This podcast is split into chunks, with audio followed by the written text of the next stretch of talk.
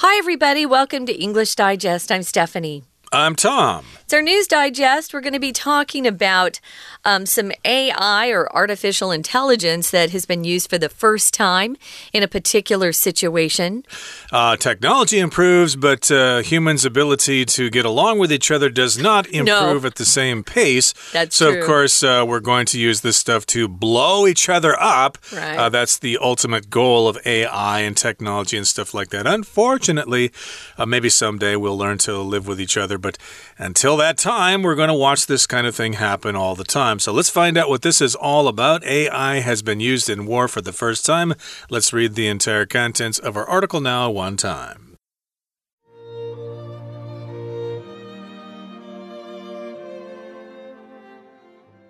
Earlier this year, the Israeli military took defensive action against Hamas in what has been referred to as the first artificial intelligence war. There have been numerous confrontations between Israel and Hamas, a Palestinian militant group that has been in control of the Gaza Strip since 2007. According to an Israeli officer, this event marked AI's large scale debut in a military operation. The AI technology in question includes missiles that aim to defend against incoming rockets, as well as a system that can identify targets and perform accurate strikes on them. Between May 10th and 21st, Hamas fired over 4,000 rockets from the Gaza Strip into Israel. Upon identifying incoming rockets from Hamas, Israel's AI assisted missiles were able to intercept 90% of them before they could cause major damage. The AI recognized and accurately estimated the rockets' trajectories and precisely targeted the vast majority that were headed towards areas of significant population. Rockets that would land in uninhabited areas were ignored to reduce costs, something that is necessary when the cost of each defensive missile exceeds 50,000 US dollars. Israel retaliated by conducting airstrikes of its own, which also used AI. These attacks utilized a vast amount of data gathered from satellites, among other sources, to guide missiles with pinpoint accuracy. In addition to allowing for more effective airstrikes, this use of AI was intended to reduce civilian casualties, supposedly making it more ethical. Israel has invested heavily in tech companies. It has been able to mobilize these companies and their expertise in various technological fields for a number of military projects. Exports of the resulting AI technology are an ambition of the Israeli government, and the country also aims to enter into collaborations with foreign companies. It may not be long before all wars are conducted using a formidable array of AI technology. All right, let's talk about AI being used in war. And I think we all know that that's going to happen eventually. But now we have an example of the first usage of AI in actual war. Okay, this, of course, took place in the Middle East between Israel and Palestine. And uh, that's a good place to test this stuff out because I think they're going to be at war forever. Okay, they're always going to be fighting each other. So if you want to test out weapons or technology, that's the place to do it. Actually think that AI technology has been used before in war, but we just weren't aware of it. We weren't told about it. Of course, Israel is trying to sell this technology to other countries so they can uh, make some money. So they're publicizing it. So here we've got AI. Of course, it uh, is short for artificial intelligence. So you need to know both of those. Sometimes writers will just put AI; they won't give you the full the full uh, name here, artificial intelligence. So earlier this year, the Israeli Israeli is an adjective form describing people and things that are from the country of Israel. The Israeli military took defensive action against Hamas in what has been referred to as the first artificial intelligence war. So we've got uh, Hamas here. It's an organization. Uh, they want to create a Palestinian state with strict Islamic law uh, because they're Muslims. And um, in, they're actually in the area that's now controlled by Israel. So Hamas has for years tried to use rockets and suicide bombers to attack Israel as a way to. Uh, get Israel to give them what they want or even to protect themselves. So here we've got Hamas. Remember what that is? It's a group of people. So um, they're using defensive action, though. If you take defensive action, it means you're doing something that's intended to protect you or something that uh, you love or, or like against being attacked. Uh, the opposite of that would be offensive. So you could say the president ordered the military to take a strong defensive position against their enemy. So, yeah, defensive means you're protecting yourself. Offensive or offensive means you're attacking someone else. Right, of course. So when the Japanese attacked Pearl Harbor, that was an offensive action. And then when the Americans were trying to protect themselves from the Japanese, then they were taking defensive action. Mm -hmm. So, yes, uh, Hamas was attacking Israel, so Israel had to take defensive action against Hamas. And that has been described, or it has been referred to, as the first artificial intelligence war. Okay? And the next sentence says there have been numerous numerous confrontations between Israel and Hamas a Palestinian militant group that has been in control of the Gaza Strip since 2007 and I think they haven't held elections for many years either. So Hamas are extreme there, and they are a militant group, which means they're armed and they believe in fighting for what they want. And of course, I believe they probably don't want to recognize the government of Israel. Lots of uh, countries in the Middle East don't recognize Israel, they don't think Israel should exist. And I believe Hamas is one of those people. So, of course, uh, they are armed, they are militant, and of course, the Gaza Strip is that uh, piece of land that is along the Mediterranean Sea, uh, kind of uh, to the uh, west of Israel. Now, according to an Israeli officer, uh, officer here, meaning he is someone who is in the military, military officer. Uh, this event marked uh, AI's large scale debut in a military operation. A debut is a word we use to talk about the first public appearance of something.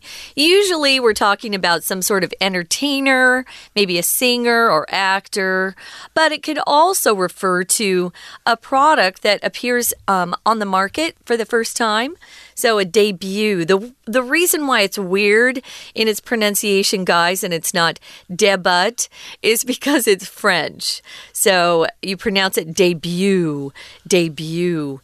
Um, so this was the first time, at least, that AI was used in a large scale way. Large scale meaning a big way. It wasn't just a small use of AI, it was a big use of AI in a military operation. Okay, the next sentence in the next paragraph says the AI technology in question, or the AI technology that we just mentioned above, includes missiles that aim to defend against incoming rockets, as well as a system that can identify targets and perform accurate strikes on them. So we did talk about AI, and if we want to be more specific, then we use this phrase in question. Well, the AI technology in question, or in detail, includes missiles that uh, aim to defend against incoming rockets. So they're taking a defensive position there, and the rockets are incoming, which means they're approaching you, and they're going to blow up, and you might get hurt.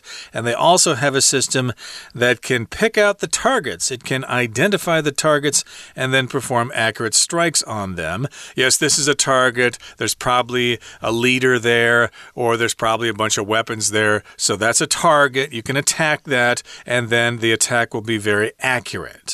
Um, I wanted to mention when you use in question like they are here, it just means the the things or the people that you're actually discussing. It's kind of the topic being discussed. You'll hear it on um, legal shows or police dramas. They'll say, "Where were you uh, that e during the evening in question?" The evening we're talking about. Where were you? We want to find out if you were anywhere near the the the site of the crime or the scene of the crime. So, in question is kind of strange, but it just means uh, it's what you're actually discussing at that moment. You could also say the specific AI technology includes missiles that aim, uh, but here we're using in question. It's a good thing to learn because you might think it means uh, something's not completely understood, you're still asking questions. No, it just means uh, the subject being discussed. So, yeah, they were able to identify targets and perform accurate strikes on them. So, we're going to talk more about this and how it worked. But first, guys, we're going to take a few minutes and listen to our Chinese teacher. 听众朋友，大家好，我是安娜。我们今天要带大家来看一篇新闻摘要，就是有关于以色列发起全球首场 AI 战争的这个主题。那么，我们就来看一下到底是什么样一个情况。其实，在文章的第一段第二句就有提到，以色列。他跟自从二零零七年来控制加萨走廊的这个巴勒斯坦激进组织哈马斯就有很多次的冲突。在这句话，我们可能要特别注意一下，它是带着一个同位语以及限定用法关系子句的句子。那么在句子当中，我们看到中间左右有一个哈马斯，也就是这个激进组织。逗点之后的是它的同位语，a Palestinian militant group，这是先行词。那么先行词后面带着是一个后面的 that 到句尾的限定用法的关系子句，所以这个巴勒斯坦的激进组织 Hamas，其实它从二零零七年来就一直控制着整个加萨走廊。那么到底这个所谓的 AI 人工智慧是什么样的一个状况呢？在第二段第一句，我们来特别注意一下这个讨论中的这种所谓的 AI 智能技术，其实有两个主题，它包含的是第一个。就是所谓的飞弹。第二呢，则是一个系统。在第二段第一句当中，我们看一下句子大概中间前面的地方，在 include 这个动词之后，包含了第一个受词 missiles，就是所谓的飞弹。飞弹之后带了一个限定用法的关系子句，从 that 一直到后面 rockets 这个地方。那么这样子的一个飞弹，看关系子句当中，它主要的目的是用来防御来袭火箭的这种飞弹。那么第二包含了另外一个所谓的受词，就是 a system。那么这两个受词中当中，我们看到的是 as well as 这个连接词片语，也就是说，这个所谓的 AI 智慧就是 missiles and a system。那这个系统就是后面的 that 一直到句尾的地方。这系统什么系统呢？就是可以辨识目标，而且对执行。准确度非常高，可以攻击百分之百的，几乎是百分之百的这种系统。We're going to take a quick break. Stay tuned. We'll be right back.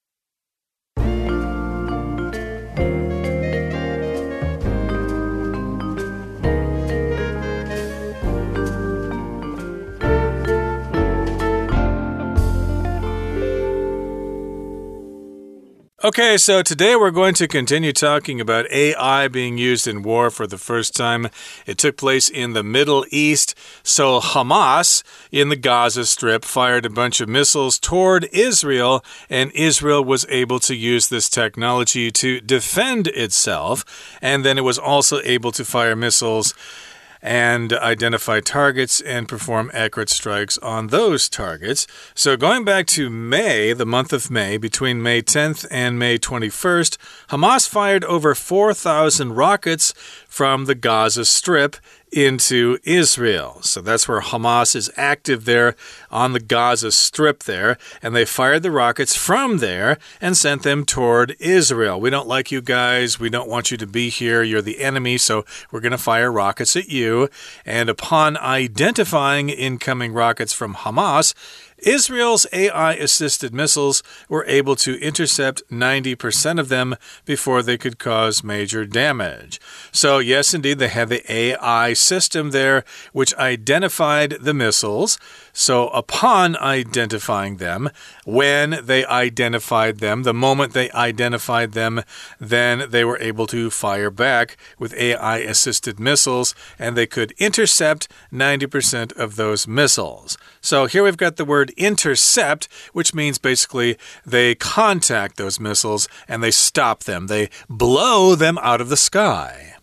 Yeah, maybe you're passing notes with your friend in class and you don't want your teacher to see. You don't want her to intercept your note that you're passing back and forth.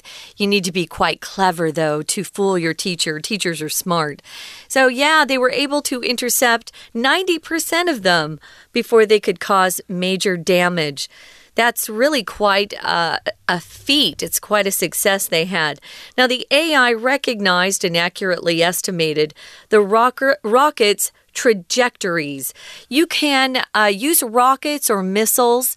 Um, either or. It's kind of a nice synonym. So sometimes you'll see us say rockets, sometimes the writer will write missiles. They're both uh, the same sort of thing. So a trajectory, it's kind of hard to say trajectory. Trajectory is just the path that something is is taking as it flies into the air. It doesn't have to be a rocket or a missile.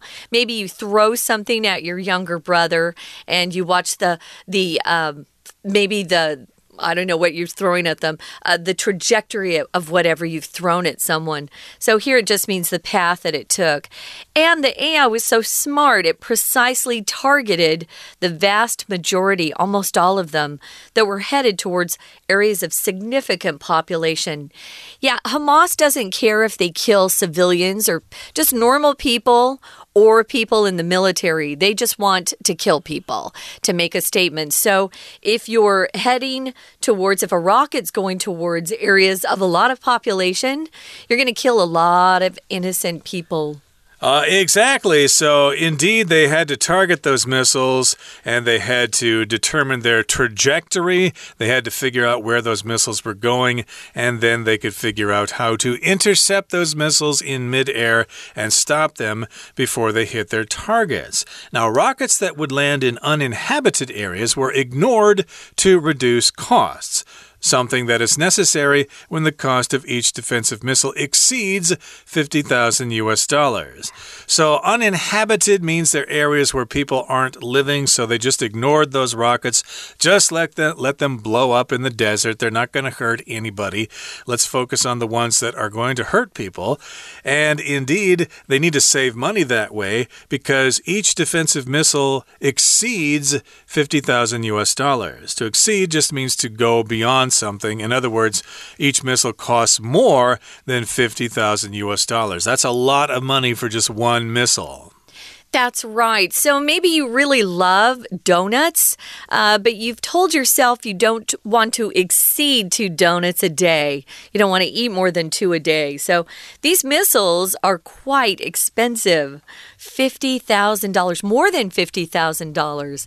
So Israel retaliated by conducting airstrikes of its own which also used AI. So if you retaliate, you do something to get back at somebody or something that has hurt you. So you're not the the one to first hurt someone, but then you make uh, an attack back on someone who has assaulted or attacked you. Um, you know, to get back at them, to retaliate.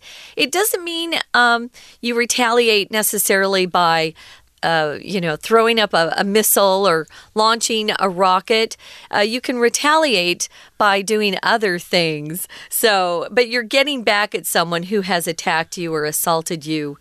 So they did some of their own airstrikes, and they also used AI for that. And indeed, they did. And these attacks utilized a vast amount of data gathered from satellites, among other sources, to guide missiles with pinpoint accuracy. So I guess that's where the AI comes in there. They had a lot of information that was gathered from satellites a lot of data that was gathered from, or I should say, data were gathered from satellites. So they had all that information and they fed it into the computer, and the computer determined the trajectory of the missiles based on that data. And yes, they guided the missiles with pinpoint accuracy. Accuracy is how close to the target you are. Uh, accuracy can refer to just how correct something is. And pinpoint means it's extremely accurate. It can hit the point of a pin when fired from a thousand miles away. That is really accurate. I don't think they would hit that accurately, but basically close enough. It's pretty accurate, pinpoint. Anything that is uh, has pinpoint accuracy is very accurate. Now, in addition to allowing for more effective airstrikes, this use of AI was intended, or its purpose was to reduce civilian casualties. Casualty is a word we use when someone is hurt or killed in either an accident or war. You'll often see this word used in the news and newspapers, or if you're listening to news on your TV, you'll listen to how many casualties. There were no casualties after uh, the hurricane hit or after the typhoon hit Taiwan. There were no reported casualties or casualties reported. Um, so, yeah, they wanted to reduce civilian casualties, and that was supposedly uh, going to make it more ethical or more uh, moral than if they had just, um, you know, let just civilians die by you know the handful with these uh, rockets so yeah it's much better if you can avoid killing innocent people you know, in a war, usually countries are trying to kill each other's soldiers. And that's fair because they've been trained for battle, they've been trained for war. But if you kill in innocent people, that's not fair and it's unethical, it's immoral. Right, and it says supposedly making it more ethical. So, yes, basically attacking somebody using violence isn't really ethical, but you have to do it. You have to hit him back, or they're going to think it's easy to attack you. So, indeed, you have to retaliate, and it's more ethical. Uh, it's less violent if you uh, don't hit the women and the children. Okay, now here in the final paragraph, it says Israel has invested heavily in tech companies. So, Israel, of course, is advanced in a lot of areas of technology, and Israel has invested a lot of money in high tech companies, and it has been able to mobilize these companies and their expertise in various technological fields for a number of military projects. So here we've got the word mobilize. That just means you put it into action, you prepare, you organize everything, and as I said, you put it into action. Yeah, if you mobilize, you're also encouraging people to support something in kind of an active way. You'll often see the, the phrase, uh, we want to mobilize public opinion. Um, if your government wants uh, the citizens to believe a certain way, they'll often mobilize public opinion to believe uh, whatever they're trying to sell. So, yeah, they've been able to mobilize these companies and their expertise in various technological fields. Uh, they've got a number of military projects they're working on. Now, exports of the resulting AI technology are an ambition of the Israeli government. I mentioned this before. They want to sell that technology. And the country also aims to enter into collaborations or partnerships with foreign companies, maybe to um, increase their abilities in AI. It may not be long before all wars are conducted using a formidable array of AI technology. Formidable just means very powerful, uh, impressive. Sometimes it means frightening depending on what you're talking about. There are two pronunciations for this word formidable or formidable. They're both acceptable. Um, you can pick the one you want. I say formidable. Um, array is another word for um, arrange, right? An array of things is a group of things um, that has a lot of different variety in it. So, an array. Uh, if you go to the market in the morning, I love to go to the flower market. There's an array of dazzling and beautiful flowers to choose from. Yep, a variety of AI technology. So we're going to see this more and more in the future. And yes, indeed, uh, the, nothing will stop people from trying to blow each other up in whichever way they can. Okay, that brings us to the end of our explanation for today. It's time now to listen to our Chinese teacher. 那么当时在五月十号到二十一号的期间呢，哈马斯就从加萨走廊向以色列发射了超过四千枚的飞弹。那么当时以色列人工智慧的辅助的飞弹，一辨识到来自哈马斯来袭的飞弹之后，它就能够在进攻飞弹造成破坏之前，至少拦截超过百分之九十。而且这种 AI 的人工智慧呢，认出而且精准的估算飞弹的轨迹，而且会瞄准。绝大部分飞往人口显著地区的飞弹，那么如果是朝着比较没有人居住的地方呢？原则上飞弹就会让它着陆，就会被忽略。为什么？因为在以色列，他们每一枚防御飞弹的成本都超过五万美元，这成本很高，所以这样子的一个动作是需要的。我们在第二段的这个第五句的地方，同样也看到了限定用法的关系子句有两句。第一句出现在前面主词的 rockets，限定用法关系子句从后面的 that 一直到 areas。那么另外一个限定用法关系子句才则是在破折号之后 something 后面带着 that 到句尾的地方。好，那么以色列也不是一直被人家打哦，他也会透过自己的空袭来作为一个报复。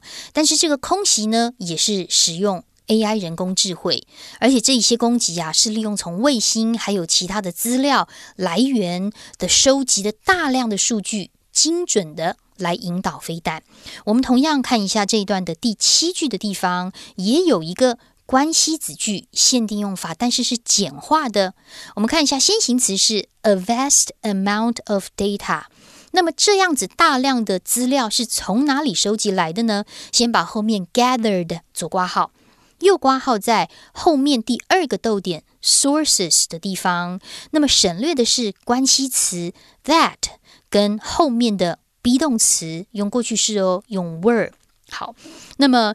这样子的做法呢，除了能够让空袭更有效率，这种 AI 的人工使用也可以减少一般人民的伤亡，所以比较合乎道德。同样，在这一段的最后一句话当中，出现了一个分词构句。这一段第二段的第八句最后一句，我们看到句子当中第一个动词其实是 was，was intended to reduce。那么第二个动词就出现在逗点之后。有一个 making，现在看到它是动词 ing 是现在分词，但其实还原的话呢，应该是 and to make it more ethical。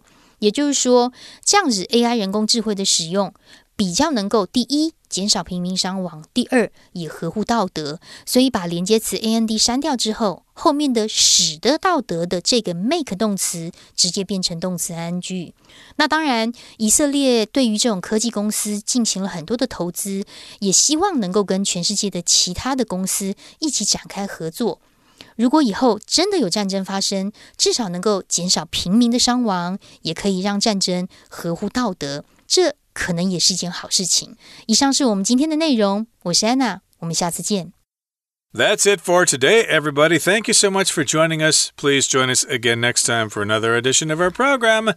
From all of us here at English Digest, I'm Tom. I'm Stephanie. Goodbye. Bye.